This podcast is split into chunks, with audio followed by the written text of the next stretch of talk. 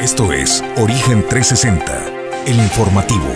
Recorremos el estado de Colima, desde las cálidas aguas del Pacífico hasta los imponentes volcanes, para presentarte la información que debes conocer. Bienvenidos a Origen 360, el informativo.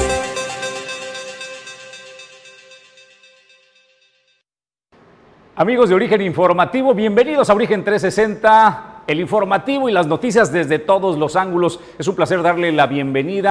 Hoy es lunes, el primer informativo de este 2022. Es un placer darle la bienvenida a mi compañero de Fórmula y Conducción, Julio César González. Julio, buenos días. ¿Qué tal Jesús? Muy buenos días. Pues ya con muchos ánimos renovados después de este arranque de año, pues hay que iniciarlo con energía, con ganas, con esperanza y con ilusión, Jesús, de que en este 2022 a todos, a todos nos vaya mucho mejor que en 2021, mejor salud, trabajo y sobre todo hay que valorar lo que realmente vale la pena, que es la familia. Julio César González y a todo el auditorio. Bueno, hoy debería ser un regreso masivo a clases, cosa que no eh, sucederá de esa manera porque se pospone al menos para el estado de Colima para el día de mañana. Hoy regresaron algunos estudiantes de preparatoria eh, de escuelas eh, particulares pero todos los maestros, todo el personal docente y administrativo sí está de regreso a las instituciones de educación. En el estado de Colima el regreso a clases, el grueso de los estudiantes, al menos de nivel eh, básico, será el día de mañana. Julio César González, esta información la vamos a tener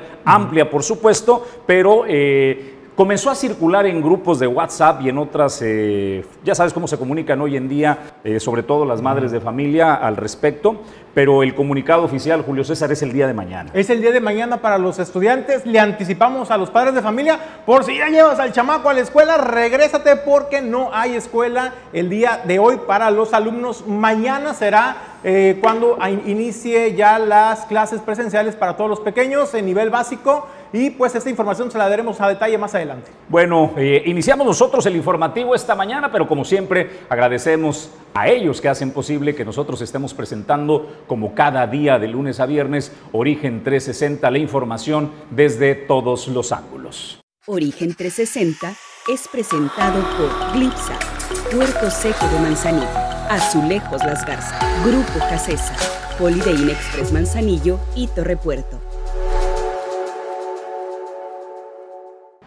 En agosto del 2021 nos impactaba una noticia en el estado de Colima, particularmente en el puerto de Manzanillo. Una joven de 19 años había desaparecido. Ella originaria de El Colomo, esta comunidad en el puerto de Manzanillo, de oficio estilista. Con el paso de los días eh, se filtró a los medios de comunicación que había sido víctima de un secuestro y habían pedido un rescate por el orden de los 100 mil pesos, cosa que la familia no pudo eh, completar. Eh, a duras penas consiguieron eh, cerca de 30 mil pesos que fue entregado a los secuestradores. Casi a la par apareció el cuerpo de esta joven sin vida.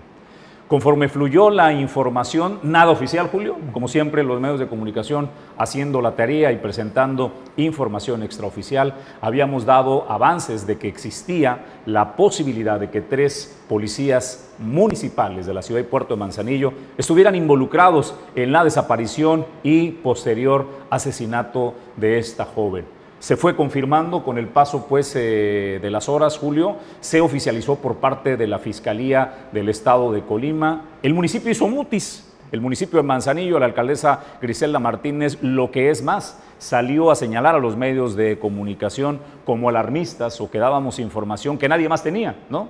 Eh, ella decía desconocer la información.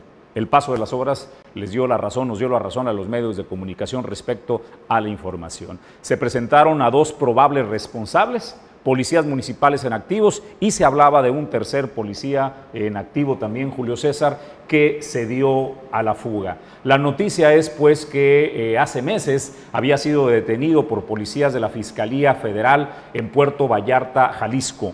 Como película, este eh, tercer elemento señalado del el secuestro y la privación de la libertad y la vida de esta joven eh, de El Colomo había privado de la vida a dos ministeriales, eh, Julio César, que lo habían detenido, les había quitado la pistola de cargo que traían estos policías y los ejecutó al interior pues de estas celdas de detención y de nueva cuenta se había dado a la fuga. La noticia que se da en, estos, en este fin de semana es que policías comunitarios de Michoacán logran la detención de este tercer policía en activo de la ciudad y puerto de Manzanillo involucrado, Jonathan o Fernando Sánchez, eh, como se hacía llamar Julio César, eh, la Fiscalía de Justicia de Michoacán enviará al estado de Colima a este presunto responsable. Y bueno, Jesús, pues es la información que se tiene hasta el día de hoy sobre la detención de este presunto culpable en el homicidio de esta jovencita estelista en el municipio, en la comunidad del Colomo, municipio de Manzanillo, en el estado de Colima.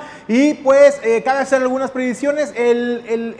la detención, hay quienes aseguran que fue detenido por eh, comuneros de Michoacán, Jesús. Hay quienes dicen que fue la misma Procuraduría de, eh, General del Estado de Colima eh, quienes eh, lo eh, detuvieron esto en el municipio de Tecomán, en Cerro de Ortega, en la colonia El Rocío. Sin embargo, pues lo que sí coinciden las dos versiones es de que esta persona ya fue detenida y pues será presentada ante las autoridades este presunto responsable pues de este cobarde crimen en contra de esta joven estilista en el municipio de Manzanillo. Bueno, pues lo que no tiene sentido nada más es que si es detenido en Cerro de Ortega corresponde al estado de Colima.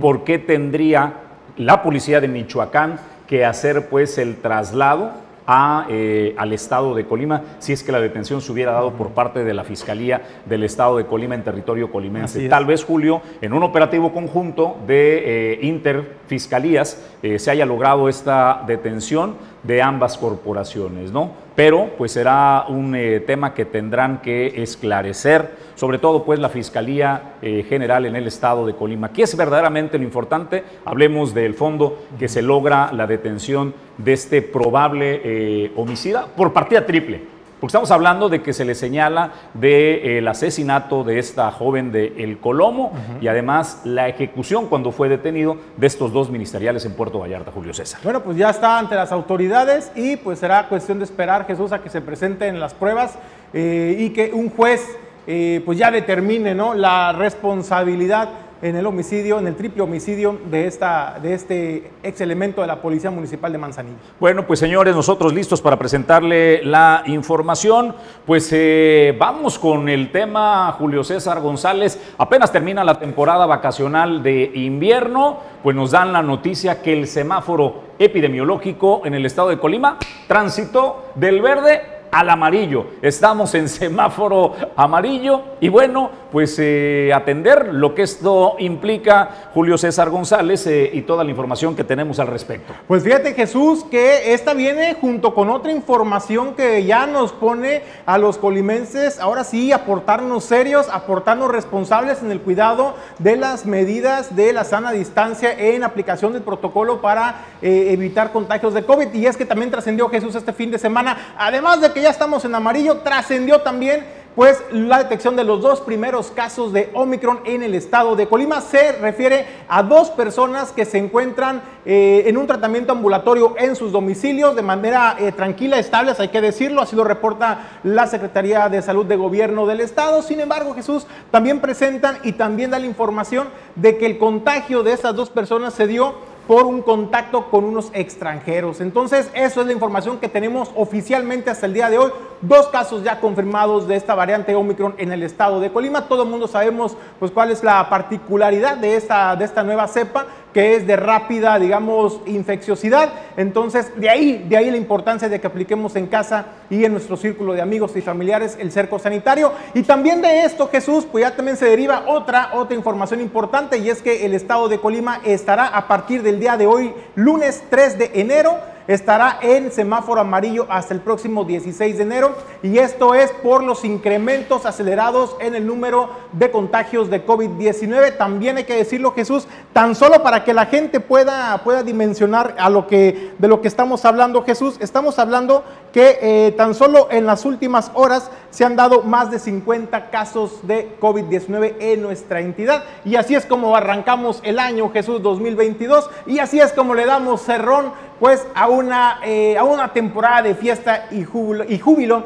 que fue las vacaciones de Sembrinas. Me gustaría agregar, Julio, eh, los síntomas que presentaron estas personas jóvenes de entre 30 y 35 años, fiebre, tos, dolor de cabeza, escalofríos, dolor de garganta, dolor articular y escurrimiento nasal. Fue pues por lo que decidieron acudir al servicio médico y ahí les detectaron. Vale la pena eh, recordar, Julio, que para poder determinar qué tipo eh, de cepa o variante está afectándote, eh, no se consigue en cualquier laboratorio. Es el INDRE, este Instituto Nacional de Epidemiología, quien tiene pues los laboratorios que permite especificar qué tipo pues, de cepa o de variante es la, la, que tienes. Tampoco se hacen el masas estas eh, mediciones, Julio, así es de que muy probablemente haya un mayor número de contagios de Omicron que lo que oficialmente se dice es la cosa más natural del mundo. Hay una cosa que comparto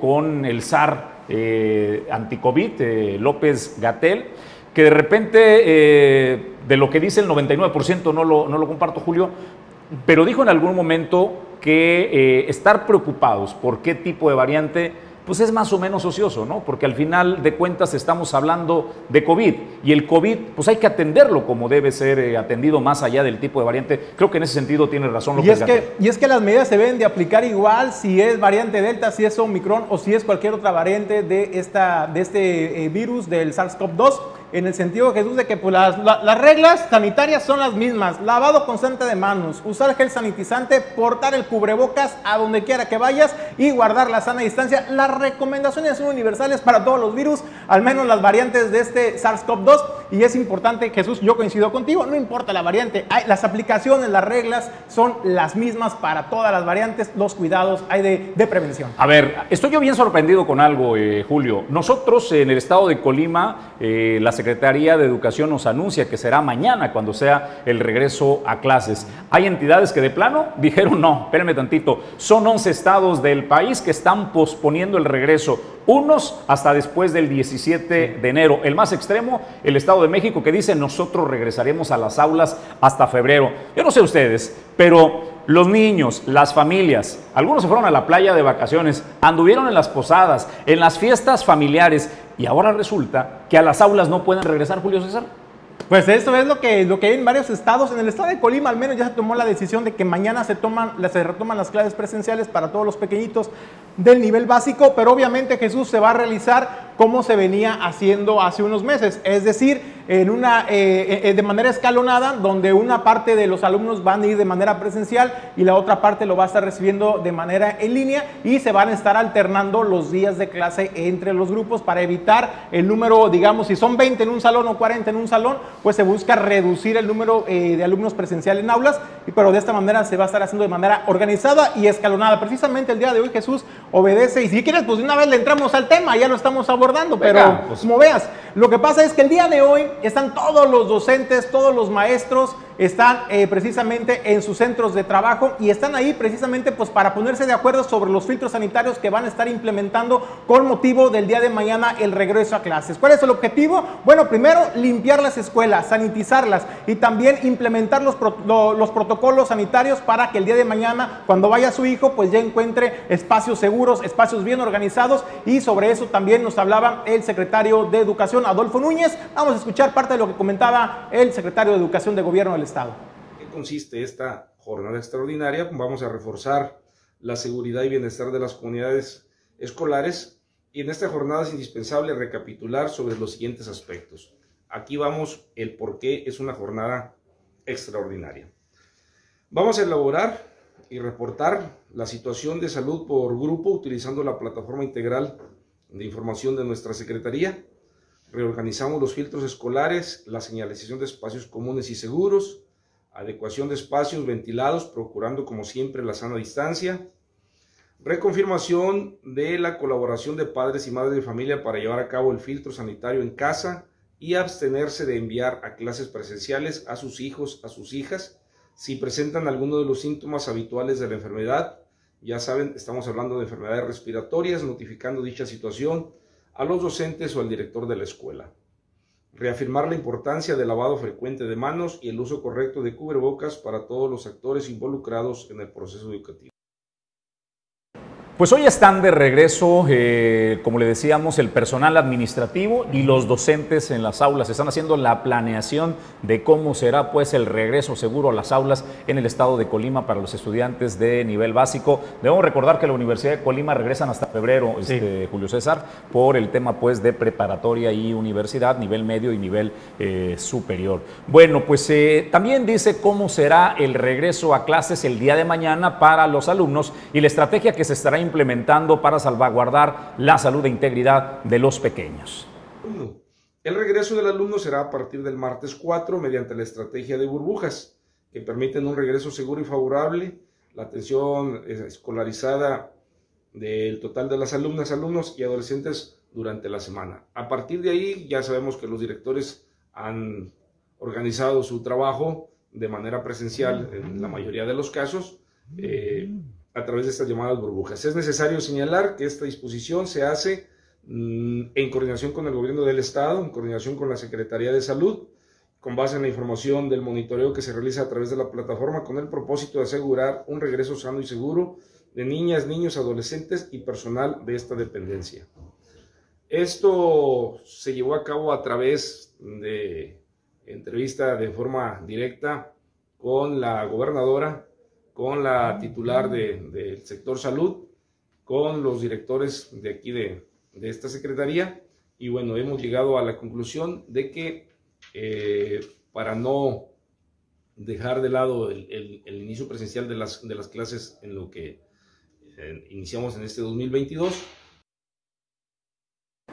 pues tiene la información para que sepa eh, cómo será el regreso a clases eh, para el nivel básico de educación a partir del día de mañana. Nosotros le damos la bienvenida en el estudio de Origen 360 al subsecretario de Turismo del Gobierno del Estado de Colima, Jorge Padilla, que nos acompaña esta mañana. Jorge, qué gusto tenerte en el estudio. Muy buen día. Buenos días, ¿cómo están Jesús? Julio, qué gusto estar por aquí otra vez en este estudio que tanto me gusta, que también conozco. Muchas gracias por invitarnos.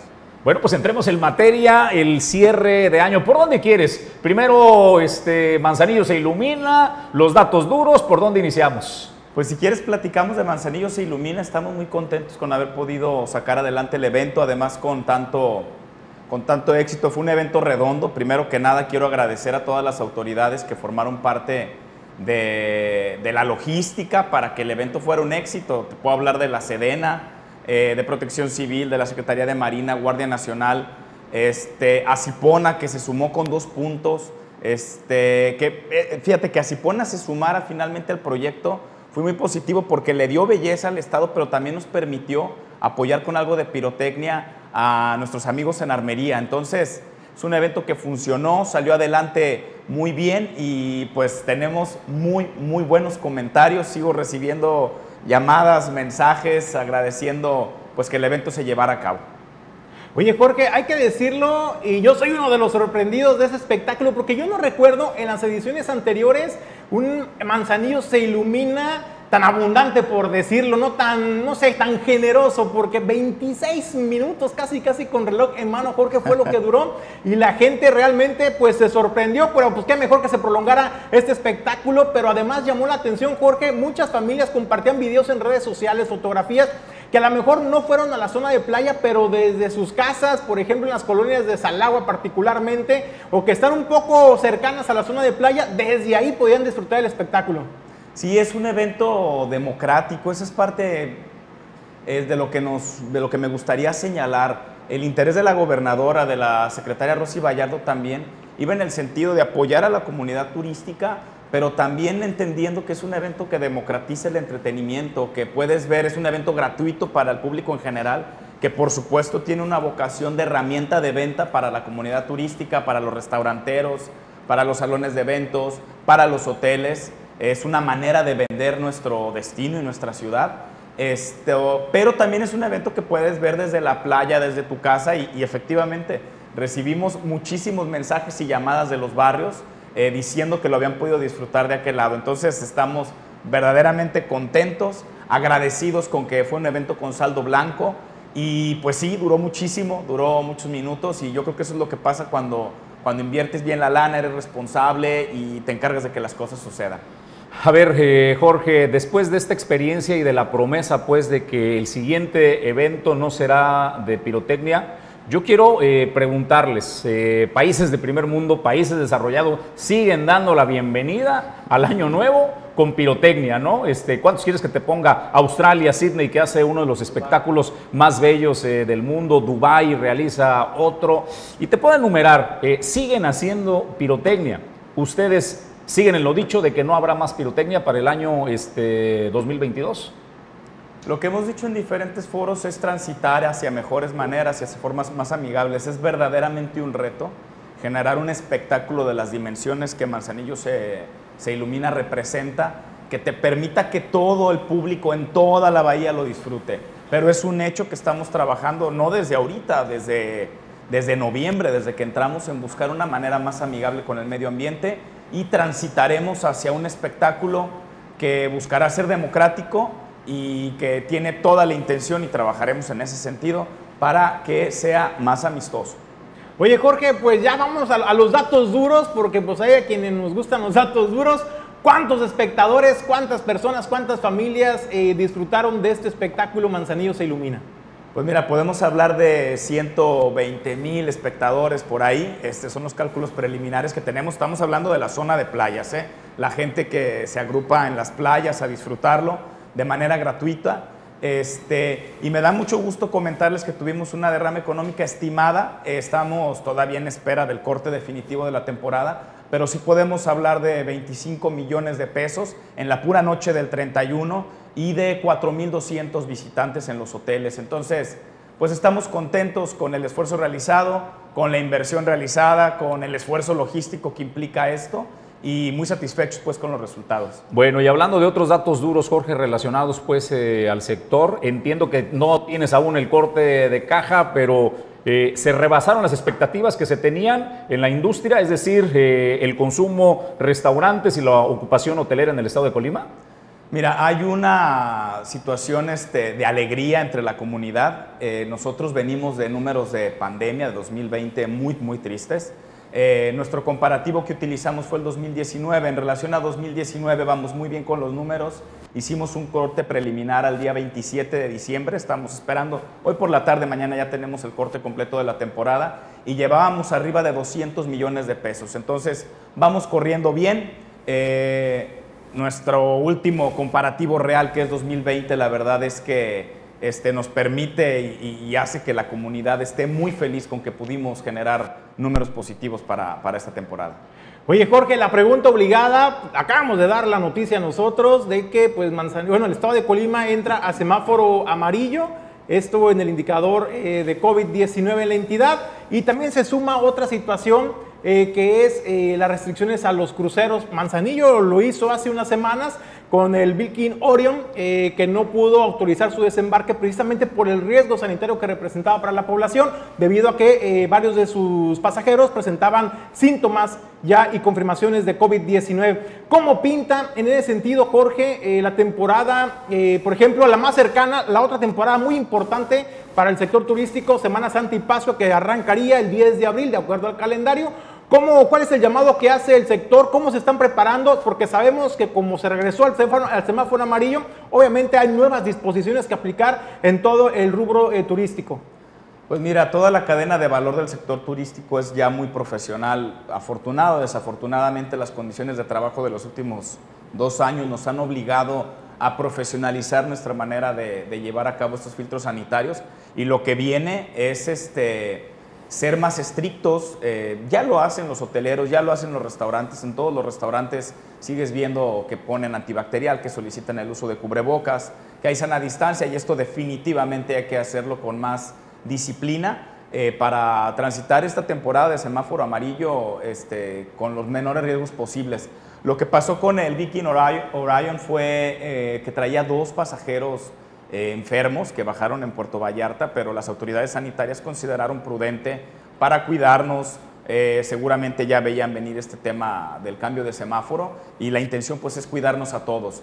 Eh, nosotros seguimos abiertos, estaremos disponibles para hacer todos los trámites y promoviendo el Estado para que los cruceros se sigan acercando a nuestro destino cuidando todas las normas y regulaciones sanitarias y respetando las indicaciones de las autoridades de salud, por supuesto. ¿Sabes qué considero que, que pudiera ser eh, pues un punto? Porque algo que busca el visitante ahora, Jorge, no solamente es que sea un destino seguro, no es que solamente tenga atractivos turísticos de naturaleza para la familia, sino que ahora también se suma un ingrediente más y esto es que aquellos destinos realmente eh, te garanticen dentro de lo posible pues eh, las medidas sanitarias de cuidado a tu salud. Y en ese sentido me parece que el estado de Colima, Jorge, es uno de los principales y principalmente Manzanillo como destino turístico, en el sentido de la certificación de hotel seguro, que muchos amigos hoteleros de la Asociación de Hoteles y Moteles han sido responsables precisamente con lo que tú comentas, ¿no? En ir adaptando e ir profesionalizando incluso esos filtros sanitarios y obteniendo esa, esa certificación. Me parece que ese pudiera ser una fortaleza del destino de decirle a los visitantes,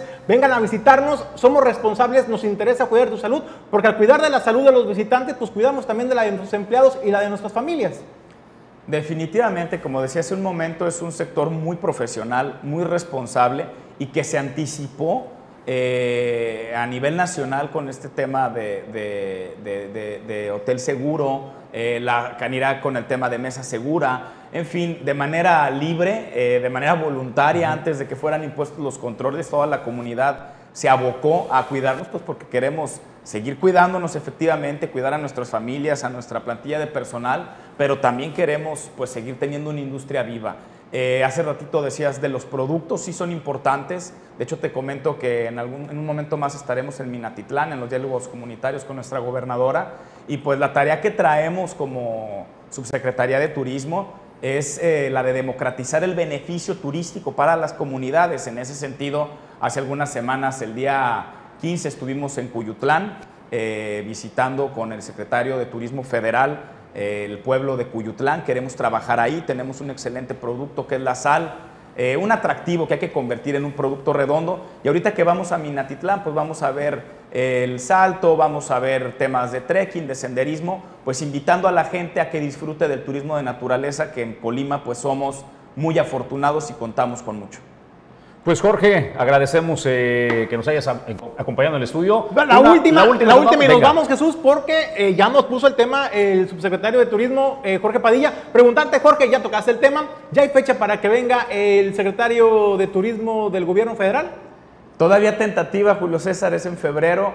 Eh, tenemos por ahí una sorpresa que estamos trabajando. La siguiente semana tenemos una reunión cerca de Colima. Bueno, lo anunció el secretario de Turismo cuando vino al Plan Colima eh, con, el, con el presidente de la República y hablaba de un proyecto, de, una, de un tema de downhill del volcán y estaremos trabajando en eso. Espero que en febrero podamos estar con el secretario de Turismo Federal otra vez aquí en Colima. Jorge Padilla, pues te agradecemos que nos acompañes en el estudio. Gracias, gracias a ustedes. Un saludo a todos. Es el subsecretario de Turismo del Gobierno del Estado de Colima en charla con Origen 360. Tenemos que ir a una pausa brevísima y regresamos con más información. No te desprendas de Origen Informativo. Yeah.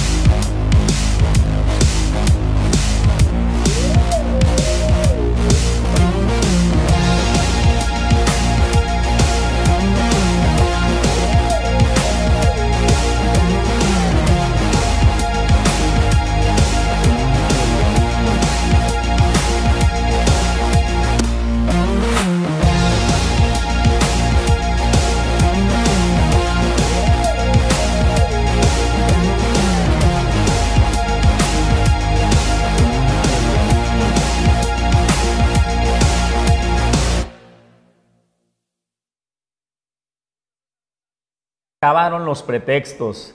El lunes inicio, hoy es el día, hoy tenemos que iniciar y para todos aquellos, bueno, que le dimos vuelo, porque así tiene que ser. Hay que, tuvimos que haber disfrutado esta temporada vacacional de invierno con los amigos, con los seres queridos, con la familia, las celebraciones, pero bueno, el tema se acabó. Hay que retomar el bienestar físico, es importante cuidar nuestra salud y te tengo una propuesta nos vamos a Capital Fitness en punto Bahía porque tiene una promoción increíble. No te van a cobrar inscripción, cero pesos de inscripción y además está la propuesta de tener eh, tres meses por un precio increíble de 1.950 pesos por tres meses, cero inscripción. ¿Qué te parece? Excelente Jesús, yo creo que es un apoyo importante pues para eh, poder cumplir ¿no? con este propósito que año con año eh, hacemos en las familias, que siempre iniciamos el año con toda la energía, pues hay que aprovechar estas promociones para darnos este impulso que necesitamos para obtener una vida saludable. Mire las vistas eh, que puede estar ahí desde la caminadora, las instalaciones que tiene Capital Fitness, me parece que es uno de los mejores, este, no me parece, es uno de los mejores gimnasios en el estado de Colima, que tiene todas las condiciones con los equipos donde no vas a sufrir lesiones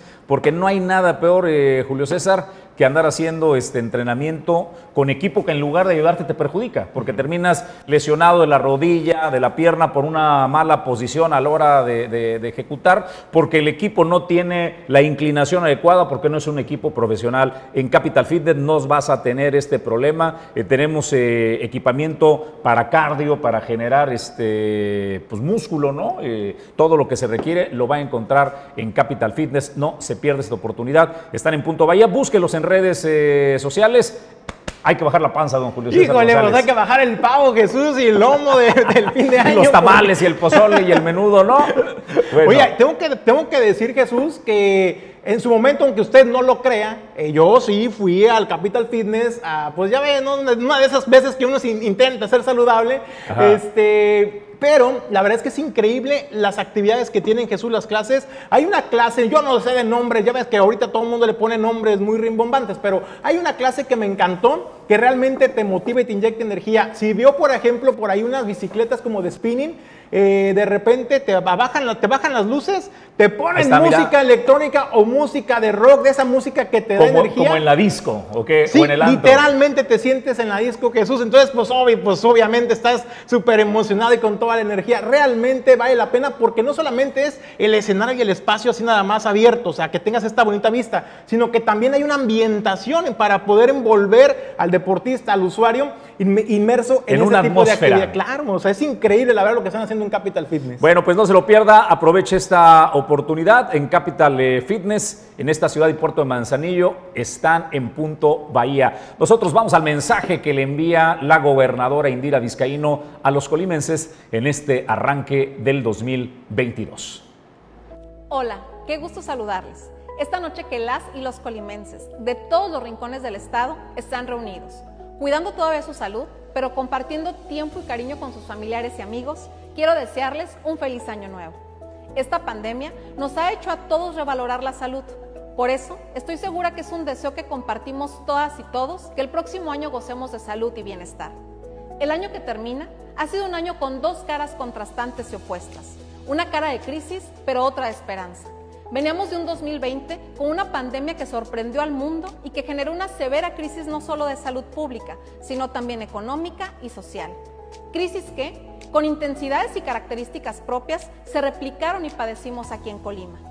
Este 2021 continuamos con esas crisis, pero en términos de salud también llegó la esperanza con la aplicación de las vacunas.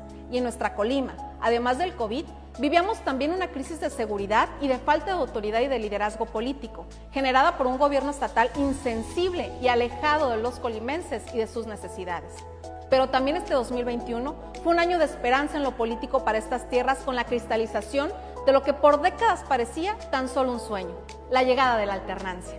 Y aunque las complicaciones se agudizaron con decisiones financieras irresponsables en el cierre de la anterior administración, en un par de meses hemos dado pasos firmes en la construcción de un gobierno del pueblo y para el pueblo un gobierno que piensa en el bienestar de las mayorías y que decide con eso en mente y no con cálculos político-partidistas o para favorecer a intereses de grupo. Un gobierno que trabaja en las calles, en los barrios, en las comunidades. Un gobierno que trabaja cerca de la gente y no uno que se esconde en la comodidad de una oficina. un gobierno que cree en el diálogo y que en él prioriza escuchar a la gente y hablarle con la verdad, y no uno sordo y que no asume sus responsabilidades. Este año que termina, comenzamos a darnos la oportunidad de construir una mejor historia para Colima, una historia donde hay espacio para todas y todos, y no solo para los mismos de siempre, una mejor historia que vamos a escribir juntas y juntos. Así es que les deseo un 2022 con muchos menos obstáculos y muchas más bendiciones. Feliz año nuevo para todas y todos. Gobierno de Colima. Bueno, pues es el mensaje que Indira Vizcaíno envía a los eh, colimenses. Eh, para cerrar nosotros el tema pues de la temporada eh, vacacional de invierno en las costas de Colima, no solo pues hubo evento de pirotecnia, ¿no? que ese Manzanillo se ilumina, el ayuntamiento quiso realizar una innovación y me parece que como idea era una muy buena idea, ¿no? La participación de embarcaciones llenas de luces, además el premio no era una cosa menor, Julio, Estamos hablando de casi 600 mil pesos repartidos en tres lugares para las embarcaciones eh, que participaran. Pero bueno, ¿le parece si vamos un poco a la imagen del video y ahorita le hacemos los comentarios y eh, le damos contexto de qué sucedió también esa tarde y noche del 31 de diciembre con el evento pues de estas embarcaciones?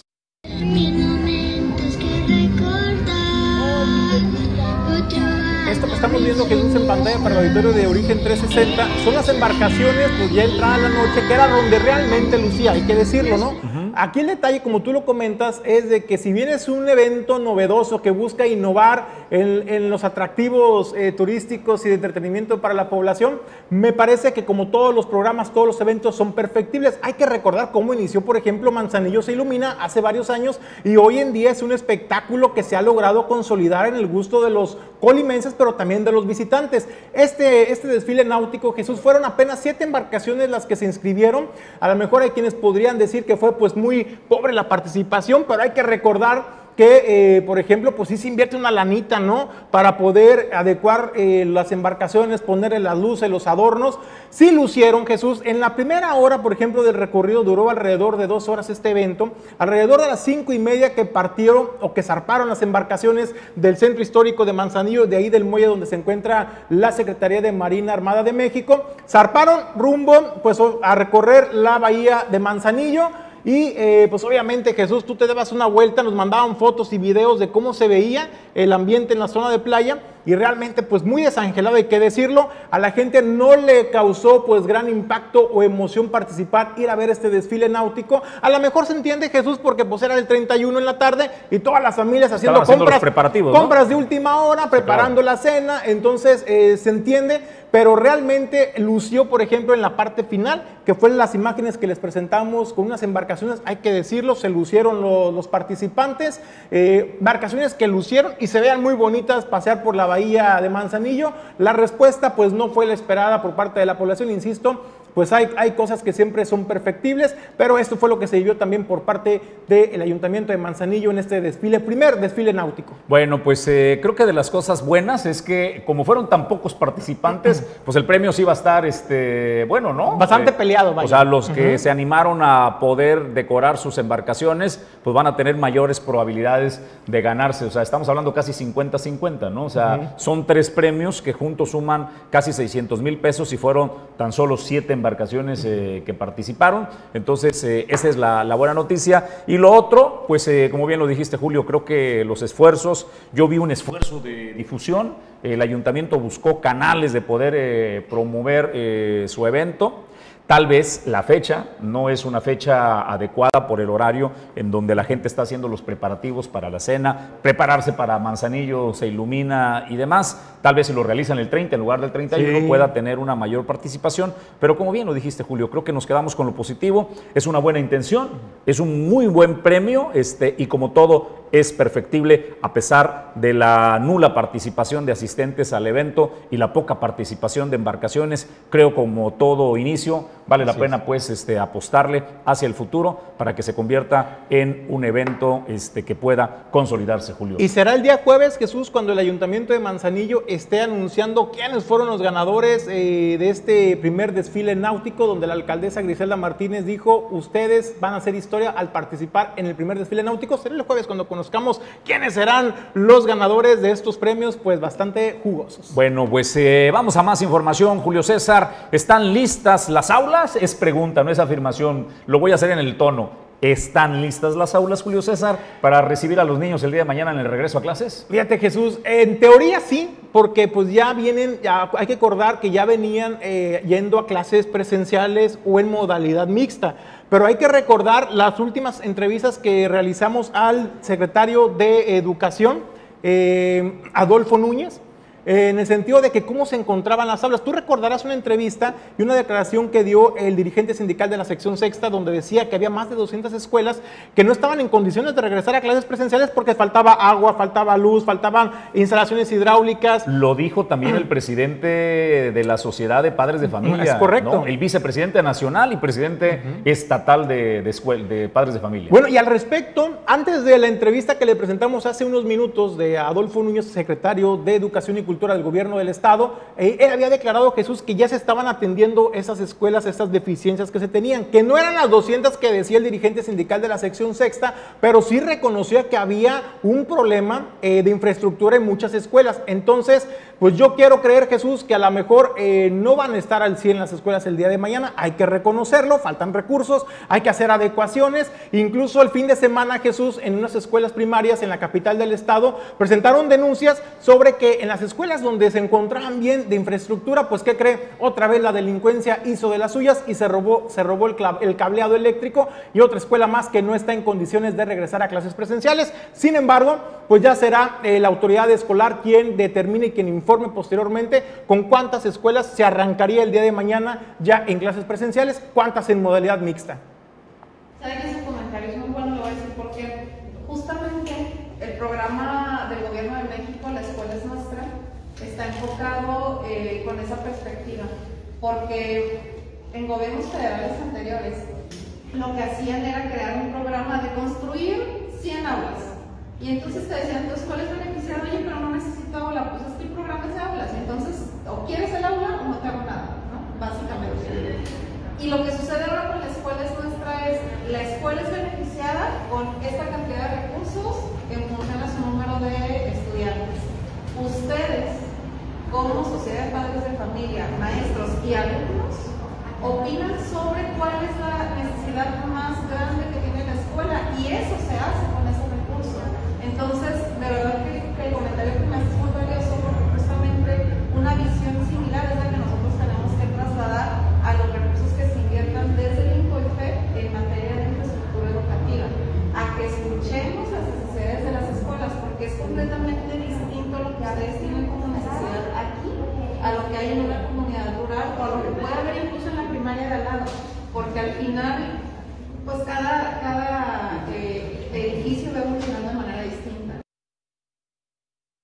Lo que vimos eh, y escuchamos es a la gobernadora, eh, pues primero interesada en ver cómo están las condiciones. Estuvo en la escuela Enrique, Enrique Corona eh, Morfín, pues para saber las condiciones no solo de este plantel, sino en general cómo están las escuelas. Hablaba con representantes de la Asociación de Padres de Familia y les explicaba pues las bondades de este programa de las escuelas, en donde antes, Julio, te decían, eh, vamos a construirte aulas y nada más aulas. Oye, pero pues yo requiero techumbres, adecuar canchas deportivas, a lo mejor los baños. No, no, no. El programa es para aulas. Si no quieres aulas, me llevo mi programa. Así es, me llevo mi recurso y no y te ya nada. no, ya no hay nada, ¿no? Dijo. Entonces, pues se construían y se construían aulas, no se atendían necesidades que tenían verdaderamente eh, las escuelas. Ahora, eh, con este programa de escuelas al 100, los componentes 1 y 2, Julio, pues se ha hecho pues aportaciones para darle beneficio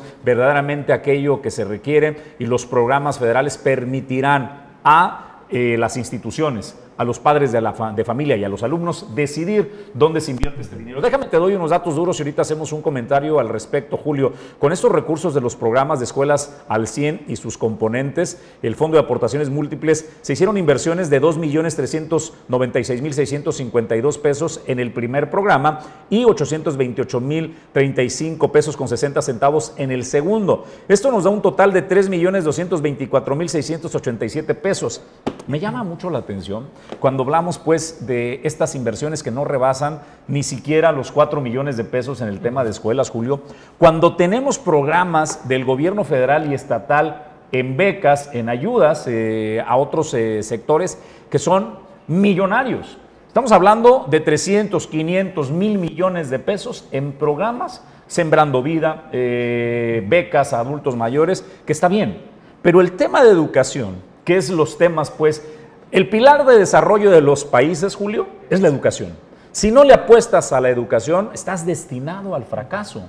Y cuando yo escucho que le invierten en las escuelas 3 millones de pesos versus 300 o 400 millones a programas de asistencia social, a mí sí me deja impactado, Julio, no sé a ti. Oye, Jesús, pero fíjate que van a ser más de 3, más de 3 millones porque es no solamente en un plantel, en Enrique Corona Morfín, que se realizaron, bueno, se realizó remoción de instalaciones sanitarias, eh, infraestructura hidráulica, en cambiar las puertas que ya estaban muy dañadas, en arreglar los techumbres, instalaciones eh, eléctricas y de esta manera, al menos la escuela Enrique Corona Morfín Jesús con estos programas pues se vio beneficiada, pero yo insisto, hay muchísimas escuelas en el estado de Colima que tienen múltiples necesidades y es importante irlas atendiendo. Coincido contigo totalmente en que si esas escuelas ya tienen más de dos ciclos escolares, eh, en estas condiciones, Jesús, es porque no le han inyectado el recurso, es porque no hay recursos para atender estas deficiencias. Las autoridades de, educación lo han reconocido, es que no hay recurso para poder solventar todas las necesidades urgentes en los planteles y créame, las necesidades en los planteles educativos son urgentes atenderlo. Es decir, estamos hablando, señores, no hay sanitarios,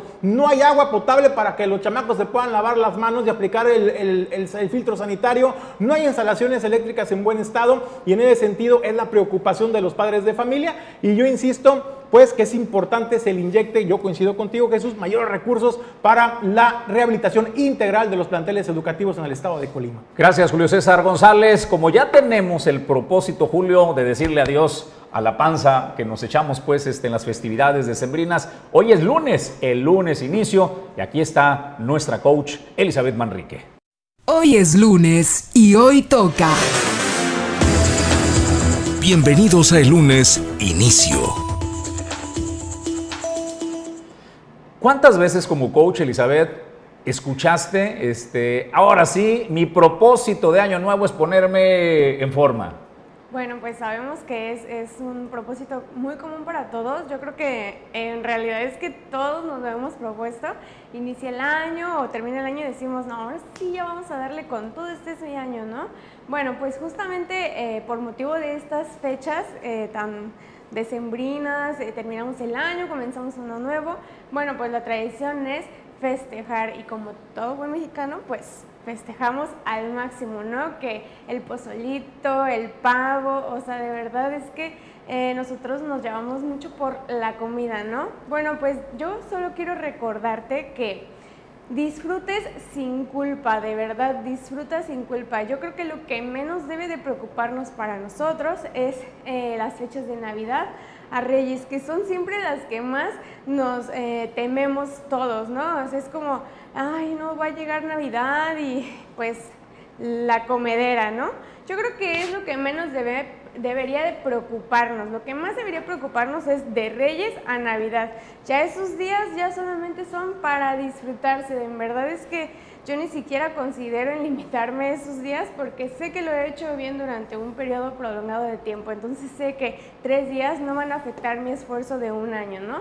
Eh, además, eh, quiero hablarte sobre los propósitos. Quiero recordarte que eh, no debes de sobreexigirte porque ningún extremo es bueno, ya sea el extremo en el que estamos muy cómodos y pues no nos preocupa nada nuestra salud, nuestro aspecto, no es muy favorable ese extremo, pero tampoco el extremo en el que si tú estás acostumbrado a pararte a las 8 de la mañana y de la nada ya es lunes quieres iniciar a levantarte a las 5 de la mañana, pero aparte tú estás acostumbradísimo a dormirte a las 12, 1 de la noche, bueno, pues lo único que vas a hacer es fastidiarte, ¿no? O sea, eh, a veces pues estamos tan cansados y como no tenemos ese hábito, empezamos a sobreexigirnos de la, de la otra manera y también eso agota. Entonces, pues busca un punto medio, algo que sea pues, em, pues muy sostenible para ti, ¿ok? Entonces, si antes te dormías a la una de la mañana, ahora procura dormirte a 12 y media, la siguiente semana 12 y así ve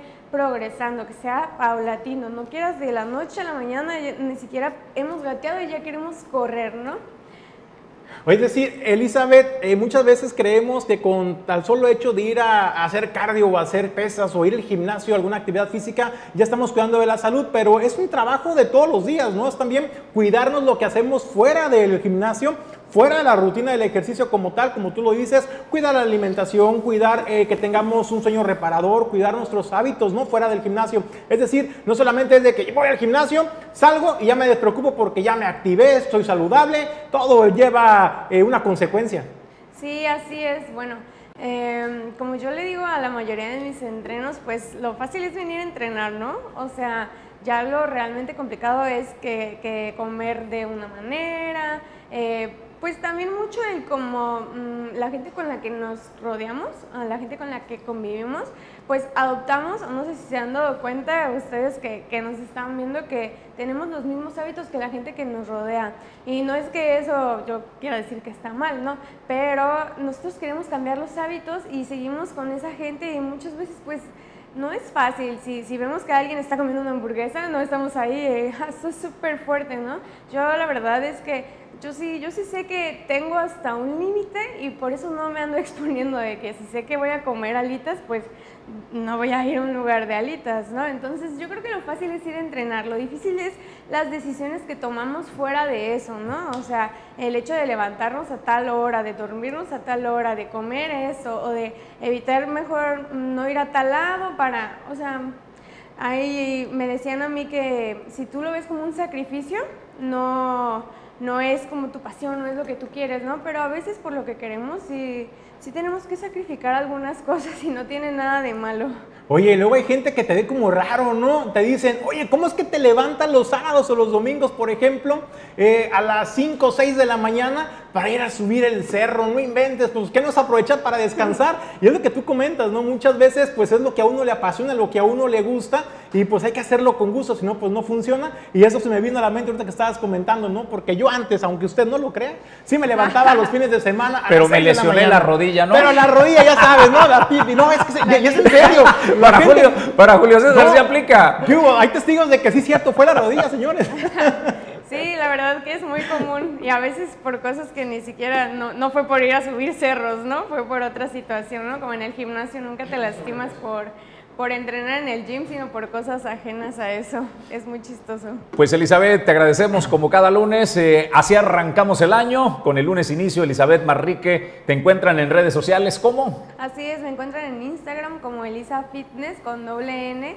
Y pues yo deseo para todos ustedes que tengan un próspero y feliz año nuevo y de verdad que, que sepan que van a lograrlo, que si en 2019 yo dije que me voy a poner fitness y hoy es 2021 y no, ya valió, ¿no? No, que si dije que este año, pero en Navidad, en Año Nuevo comí un bueno, pues ya para el otro año. No, no, de verdad es que no necesitas empezar el primero de enero, no necesitas que sea lunes para comenzar. Tú tienes que iniciar porque, porque tú lo necesitas, porque es por salud, más allá de verlo como algo físico, eh, velo como, como que es algo que te va a aportar valor a todo, desde dentro hasta todo lo que te rodea, en verdad. Gracias, Elizabeth. Es nuestra coach Elizabeth Manríquez, eh, Manrique para Origen 360. Vamos a más información. Lo que dice el líder eh, del Sindicato de Trabajadores al Servicio del Gobierno del Estado de Colima, hijo, me dejó frío, ¿eh? Porque ¿qué ve venir, eh, Martín, para lanzar este llamado enérgico a sus agremiados a decirles no hay que bajar la guardia? Dice dos palabras claves para mí no bajar la guardia y no dividirnos, ¿no? O sea, necesita unión. ¿Qué ve venir eh, Martín Flores eh, el líder de este sindicato al servicio del gobierno del Estado. Pues primero escuchamos el mensaje y ahorita le entramos, Julio, este, al comentario. Y hoy no es borrón y cuenta nueva. Hoy pedimos que las autoridades se aboquen a resolver ese quebranto financiero, que el nuevo gobierno, el presidente de México y la gobernadora se unan para sacar adelante a Colima y dimos la bienvenida y agradecemos al presidente de la República el rescate financiero que ha estado haciendo al gobierno del estado de Colima. No ha sido suficiente, por supuesto que no. Pero tendremos que mantenernos unidos, porque esos grandes retos que enfrentamos en el 2021 se podrían presentar en el 2022 si como sindicato nos dispersamos. Por eso, hoy más que nunca, los invito a reflexionar sobre lo que hicimos, que hicimos lo que nos correspondía, buscar al presidente de la República para que intervenga y atienda el problema financiero de Colima, lo cual aconteció y lo cual agradecimos y seguimos agradeciendo. Por supuesto que nos espera un 2022 donde acreditemos de qué estamos hechos. Es cierto, hay la tentación de disminuir prestaciones Nada más de una vez les afirmamos, el sindicato no permitirá, bajo ningún motivo y por ninguna circunstancia, la afectación a las conquistas y logros sindicales de nuestros agremiados.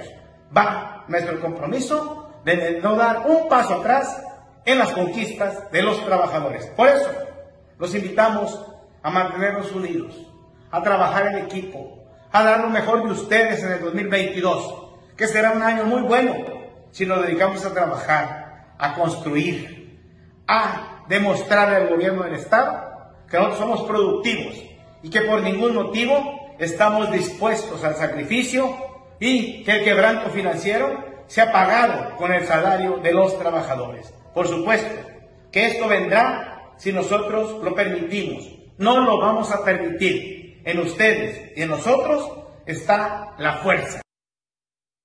A ver, Julio, no vamos a bajar la guardia, no hay que desunirnos. Y lo que ve venir, entiendo, este, Martín, es la intención que tienen todos los gobiernos. El gobierno federal de, eh, inició con el presidente Andrés Manuel.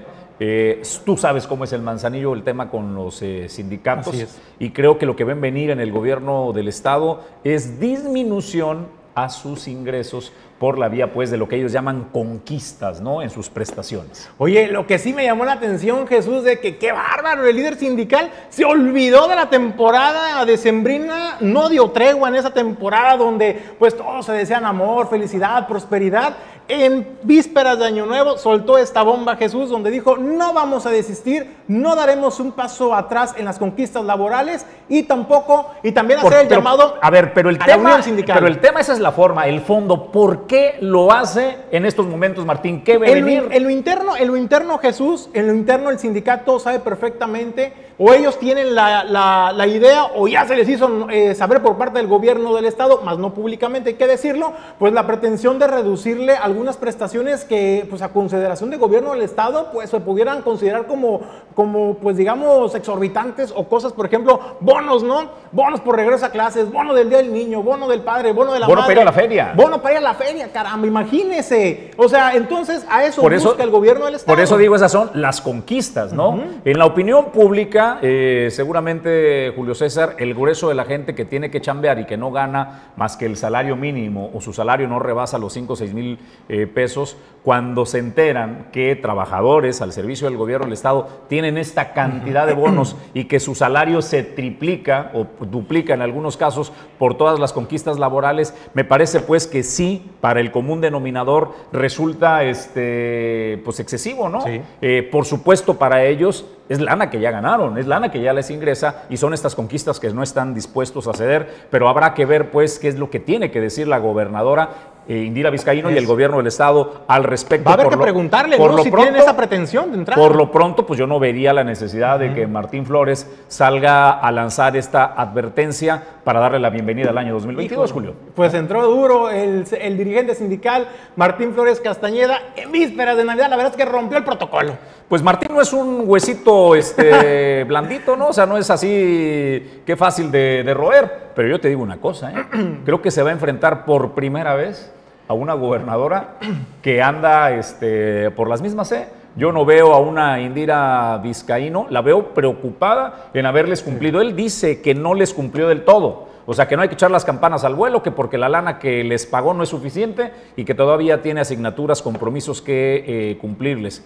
Pero creo que una vez que la gobernadora cumpla y se ponga al corriente en sus pagos, estará en condiciones de exigirle al ayuntamiento, a sus trabajadores, entre ellos pues no solo exigir, sino proponer tal vez la disminución de algunas cosas que ellos llaman conquistas laborales sindicales, Julio César. Pues está ahí el tema de lo que Martín Flores eh, lanza para arrancar este año 2022. Es lunes también, es lunes de eh, Esael Cisneros, que está listo para su participación y es un gusto como cada eh, lunes darle la bienvenida con Creciendo Juntos a Esael Cisneros.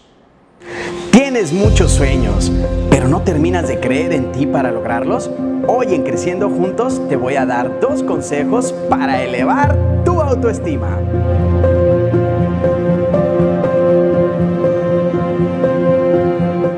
Número 1. Valórate a ti mismo. Pensamientos positivos sobre ti. Haz una lista de todos tus talentos y virtudes que te pueden apoyar a lograr tus objetivos y no desgaste tu energía pensando en tus limitaciones o carencias personales. Número 2.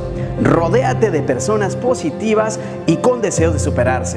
El que con lobos anda, a aullar se enseña. Por ello es muy importante mejorar tu entorno para que éste te sea favorable y la gente que te rodea te motive a lograr todas tus metas. Y como dijo el doctor Benjamin Spock, confía en ti mismo, sabes más de lo que crees que sabes. Si te gustó la cápsula, comparte y no olvides darle like a la página. Soy Esael Cisneros, coach transformativo, y nos vemos muy pronto en otra cápsula más de Creciendo Juntos. Pues gracias al coach Esael Cisneros, es coach eh, de vida, creciendo juntos eh, su colaboración para Origen 360, el informativo. Pues eh, respecto a cómo se cierra la temporada invernal, la temporada vacacional de Sembrina Julio, desafortunadamente es con saldo rojo. Fíjate Jesús que fue este fin de semana cuando una persona de la Ciudad de México ingresó al mar, esto en Playa La Audiencia en el puerto de Manzanillo, y eh, pues lamentablemente eh, perdió la vida, se ahogó. Cabe hacer una precisión, Jesús, y es que pues no se debió a una situación extraordinaria de que fue un bañista que se metió y en la diversión fue jalado por la corriente, sino que se debió a que esta persona ingresó en estado de ebriedad. Era acompañada incluso Jesús por otras personas, por otros familiares y amigos, y todos ingresaron en estado de ebriedad, pese a las recomendaciones de las autoridades de las personas, pues de que no pues, expusieran de esa manera su vida, pues esta persona eh, finalmente pues fue arrastrada por las corrientes, no tuvo la misma capacidad de reacción y es cuando las personas en la bahía de Playa de la Audiencia lo dejaron de ver, inició la búsqueda inmediata a Jesús y lamentablemente no lo encontraron, fue varias horas después cuando lo encontraron ya a aguas adentro y ahí tuvieron que ingresar guardavidas de esta playa para eh, rescatar ya el cuerpo sin vida. Pero también, eh, pues con eso se pinta de rojo la temporada vacacional. Pero ¿sabes qué también llamó la atención Jesús? No me vas a creer eh, qué otras, otras situaciones encabezó la lista de emergencias atendidas por Protección Civil y los amigos de la Policía Turística de Zona de Playa. ¿Niños perdidos o qué? Niños perdidos, Jesús, increíble. Es el, clásico de vacaciones. Pero ¿sabes qué? Llegaron a 35 chamacos perdidos 35 chamacos perdidos en zona de playa, que los papás pues a lo mejor se descuidaron, le estaban echando la chelita, conviviendo con la familia, se despreocuparon de los chamacos y pues gracias, muchas gracias a la oportuna intervención de la Policía Turística eh, Municipal, pero también de los elementos de protección civil municipal, Jesús, es que se logró eh, entregar y eh, resguardar a los pequeños y regresarlos a sus seres queridos. Y bueno, eso es lo que comentaba Juan Quiles Robles. Y lo que, la verdad, la, la persona esta pues entró en estado inconveniente. Él y los, los que lo acompañaban estaban en total estado de ebriedad. Eh, hicieron un reporte a, a, lo que es la Secretaría de Marina en su momento. Durante una hora se encontró extraviado hasta que el cuerpo ya fue encontrado en aguas marinas flotando. Eh, por lo que guardavidas de la zona, desde la playa de la audiencia, tuvieron que ingresar para arrastrar el cuerpo hasta la playa.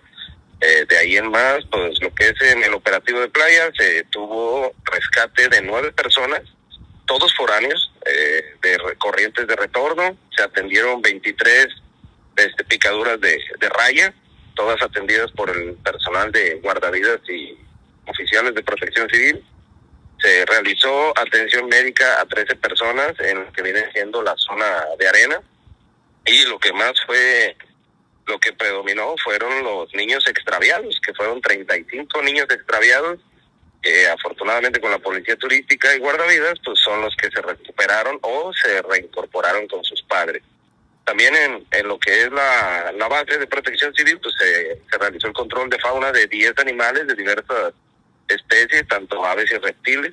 Se atendieron 10 incendios entre ve- vehiculares, estructurales y pastizales, 18 servicios de atención prehospitalaria, se verificaron cinco incendios, los cuales fueron falsa alarma, dos derrames de hidrocarburos en algunos eh, accidentes que fueron atendidos por personal de Cruz Roja. Pues ese es el dato que nos aporta desafortunadamente eh, pues este saldo rojo en la temporada invernal en el puerto de Manzanillo con este ahogado pues en la playa la audiencia Julio César González. Pues nosotros eh, para concluir el informativo los invitamos los diálogos comunitarios es hoy con la gobernadora Indira Vizcaíno será en eh, Minatitlán 11 de la mañana. 11, 11 eh, de la mañana en el jardín principal de este municipio de Minatitlán, diálogos comunitarios. El primero del año con el que arranca la gobernadora Indira Vizcaíno. ¿Y que usted que nos sintoniza en el municipio de Minatitlán, qué es lo que puede encontrar en estos diálogos comunitarios? ¿De qué van estos diálogos comunitarios? Bueno, va a tener la oportunidad de platicar directamente con la gobernadora algu- alguna inquietud que usted tuviera, pero también va todo el gabinete, va desde el procurador Jesús del Estado, van los secretarios y los subsecretarios de cada una de las dependencias del gobierno del Estado. Entonces, es la oportunidad ideal de que usted tenga este- esta interlocución directa con las autoridades para cualquier tema que quieran destrabar o exponer, gestión de programas, gestión de apoyos o también algunas peticiones en particular. Ahí van a estar los funcionarios del gobierno estatal atendiéndolo a usted directamente en su, en su municipio. Amigos de Origen Informativo y de Origen 360, momento de agradecerles el favor de su atención.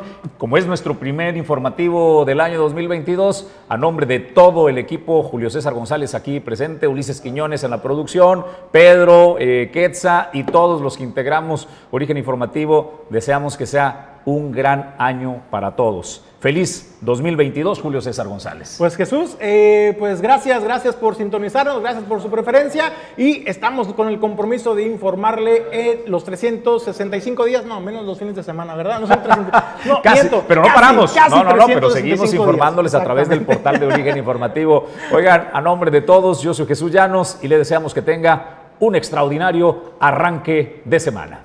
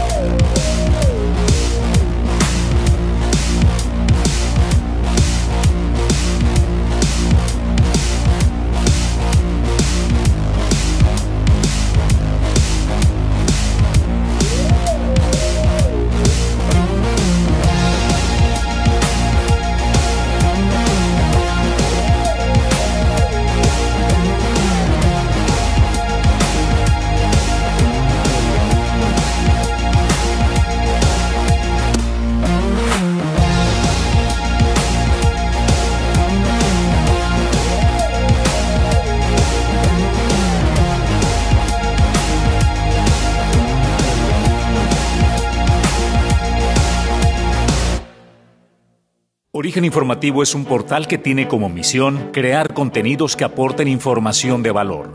Nuestros programas fomentan el amor por nuestro país y nuestro Estado, mostrando su riqueza natural, cultural, gastronómica y lo más importante, su gente. Nuestros programas son Origen y Destino, Negocios, Moda y Estilo, México Sabe, Turismo para Todos y El Descorche. En Origen Media nos especializamos en la activación y posicionamiento de tu marca o negocio a través del diseño gráfico, video y fotografía. Algunos de nuestros clientes son Grupo Jacesa, Terminal Marítima y Transporte, Dueñas de la Vid, con sus vinos, Gala y Flor de Lis, Torrepuerto Manzanillo, Holiday Inn Express Manzanillo y más. Conócenos. Somos Origen Media, orgullosamente en el puerto comercial más importante de México, Manzanillo, Colima.